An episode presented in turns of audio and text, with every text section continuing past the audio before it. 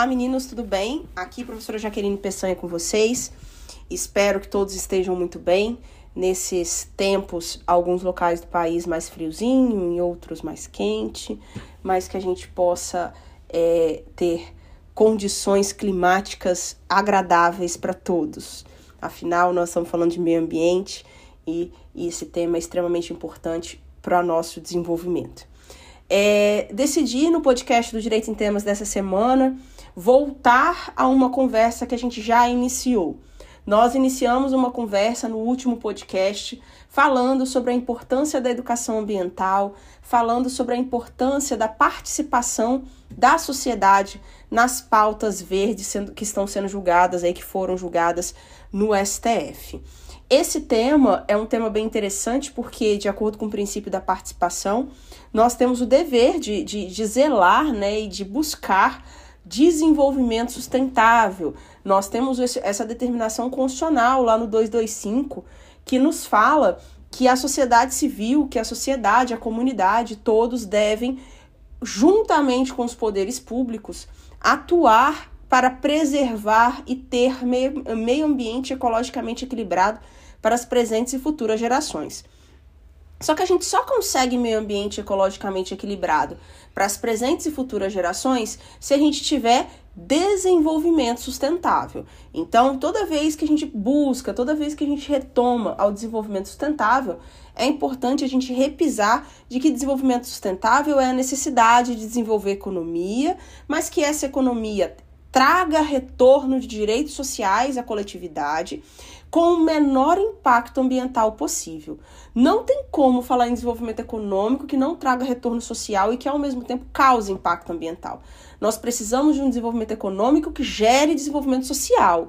Nós precisamos de um desenvolvimento econômico que minimize os impactos ambientais causados.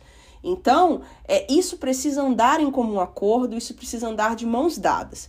Para isso, é que a gente tem aí algumas ações que foram julgadas, selecionei algumas que já foram julgadas e uma que ainda não foi finalizada, mas que está com andamento adiantado, é, para que a gente possa conversar sobre alguns desses temas, algumas dessas ações.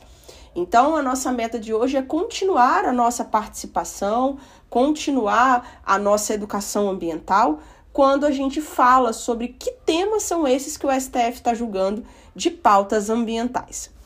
Selecionei aqui então é, cinco ações para a gente tratar. A primeira ação eu vou tratar, a primeira são duas ações, eu vou tratar junto, que é a DPF 760 e a DO 54. A DPF é, 760 ela trata sobre a necessidade de retomada do plano de ação para prevenção e controle do desmatamento na Amazônia. Essa, esse, esse, esse plano, gente, é um plano muito importante. Por quê? Porque é um plano que visa diminuir o, os danos ambientais de desmatamento ilegal na Amazônia. De acordo com o nosso Código Florestal Brasileiro, as áreas de floresta em Amazônia Legal devem ser preservadas em 80%. Então, essa necessidade de preservação é muito importante. Nós precisamos pensar e refletir que a Amazônia é um local de extrema importância para o mundo e principalmente para o Brasil. Então, a ADPF, é, relatora, é, relatora ministra Carmen Lúcia, ela, ela julga aí, né? Ela começou o julgamento, ela já apresentou o seu julgamento pedindo para reconhecer o estado de coisas inconstitucional desse desmatamento ilegal e determinar que a União seja em qualquer dos seus órgãos, IBAMA, ICMBio, FUNAI e qualquer outra entidade do poder público executivo, deverá, né, dentro das suas respectivas competências, formular um plano de execução efetiva e satisfatória para medidas protetivas, providências efetivas de fiscalização ambiental. E para isso, a, gente tem que pensar que nós estamos falando de unidade de conservação, nós estamos falando de terra indígena, nós estamos falando de preservação de um meio ambiente de extrema importância. E aí solicitou que deve haver nesse plano previsão de análise de crimes ambientais que estejam acontecendo nessas, nessas áreas. Além disso, o Poder Executivo deveria, deve elaborar metas, objetivos, prazos, resultados, indicadores, é, mostrando o monitoramento e informando o monitoramento desses desmatamentos. Isso é importante por quê, gente? Porque pela gravidade da situação de desmatamento na Amazônia, a gente precisa mostrar para a sociedade, informar para a sociedade através de fotos, através de imagens, através de, é, de dados, de informações técnicas. Então, nós temos a obrigação, de acordo com, com, com Política Nacional do Meio Ambiente, de gerar um sistema de informação ambiental. Então, esse sistema de informação ambiental ele tem que ser aberto, ele tem que ser plenamente divulgado, porque é esse sistema que vai nos gerar aí uma ampla publicidade dos impactos ambientais, dos desmatamentos ilegais que estão acontecendo na Amazônia. E assim acabar com esse fuzuê, com essa conversa de corredor que não leva a nada. Além disso, essa ação fala e buscou aí que seja submetido ao Observatório do Meio Ambiente e Mudanças Climáticas do Poder Judiciário até 2023 medidas de cumprimento desses resultados. Essa ação ainda não foi julgada a seu total. O ministro André Mendonça solicitou vista desde abril, então nós estamos aqui aguardando o julgamento dessa ação desde abril. A segunda ação que eu queria tratar com vocês é a DPF 651, né, 651, que é uma, é uma DPF muito importante para o princípio da participação ambiental. Por quê? Porque a DPF 651, ela foi contra, né? Ela foi ajuizada justamente face de um decreto que excluiu a sociedade civil do Conselho Deliberativo do Fundo Nacional do Meio Ambiente. Gente, o CONAMA tem sociedade civil. O Fundo Nacional do Meio Ambiente tinha também uma pessoa da sociedade civil ali, representando a sociedade civil. E, de acordo com a Constituição Federal, de acordo com o princípio da participação, ter uma pessoa da sociedade civil respondendo dentro desses é, fundos dentro desses conselhos, dentro desses órgãos, fundamenta a nossa participação enquanto sociedade. Quando você exclui, você esconde, você nega o acesso à participação da sociedade. Isso fere a publicidade do artigo 37 da Constituição.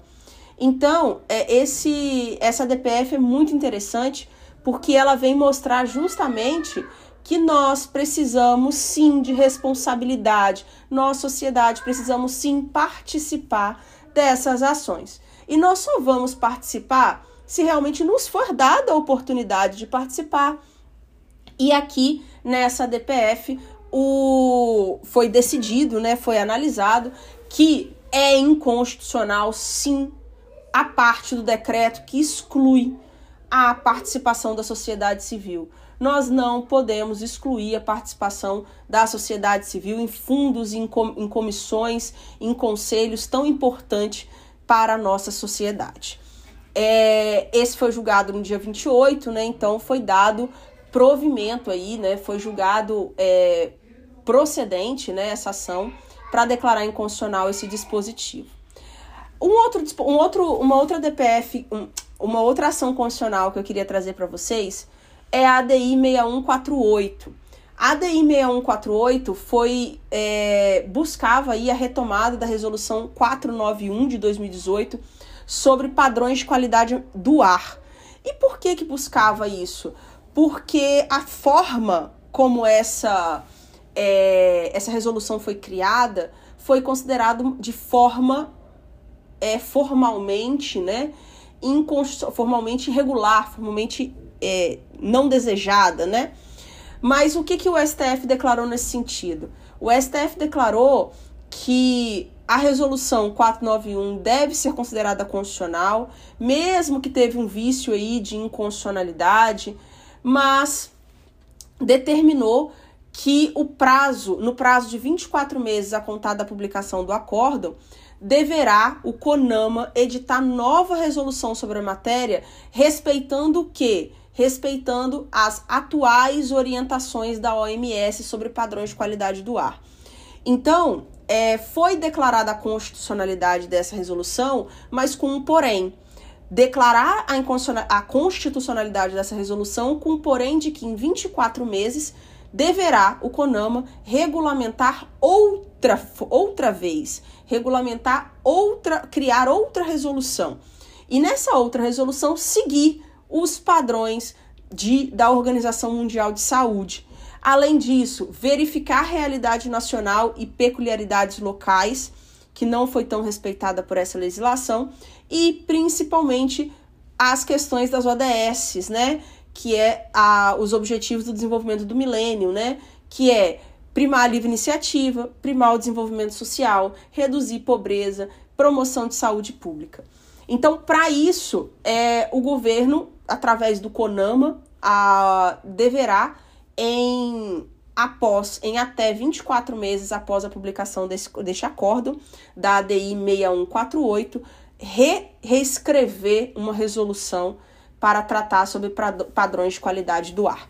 Então, essa, essa ação, por exemplo, foi julgada em maio desse ano, né? Então, nós vamos contar 24 meses em diante para que seja editada uma nova resolução.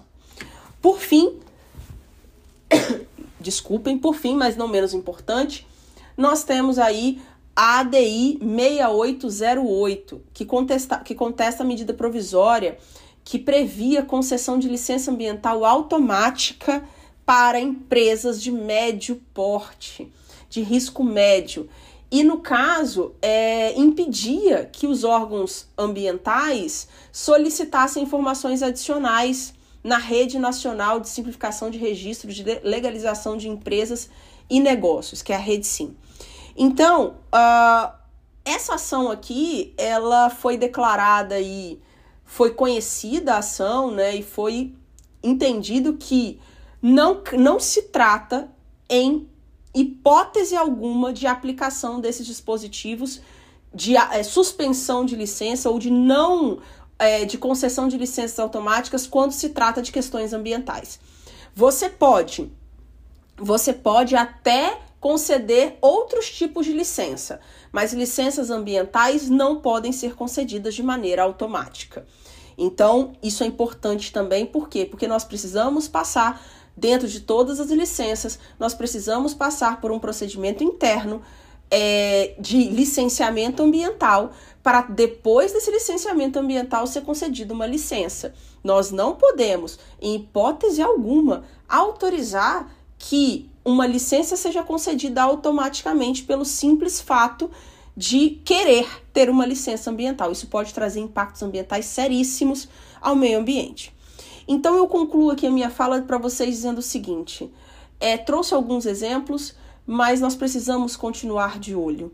Nós precisamos continuar participando. Nós precisamos ser pessoas ativas em defesa do meio ambiente. E nós só vamos conseguir isso, gente, colocando a nossa cara à frente, buscando sempre a proteção ambiental e o desenvolvimento sustentável acima de tudo. Eu espero que vocês tenham gostado do podcast Direito em Temas dessa semana. Eu estou à disposição no nas mensagens para responder qualquer dúvida. Um grande abraço a todos e fiquem bem.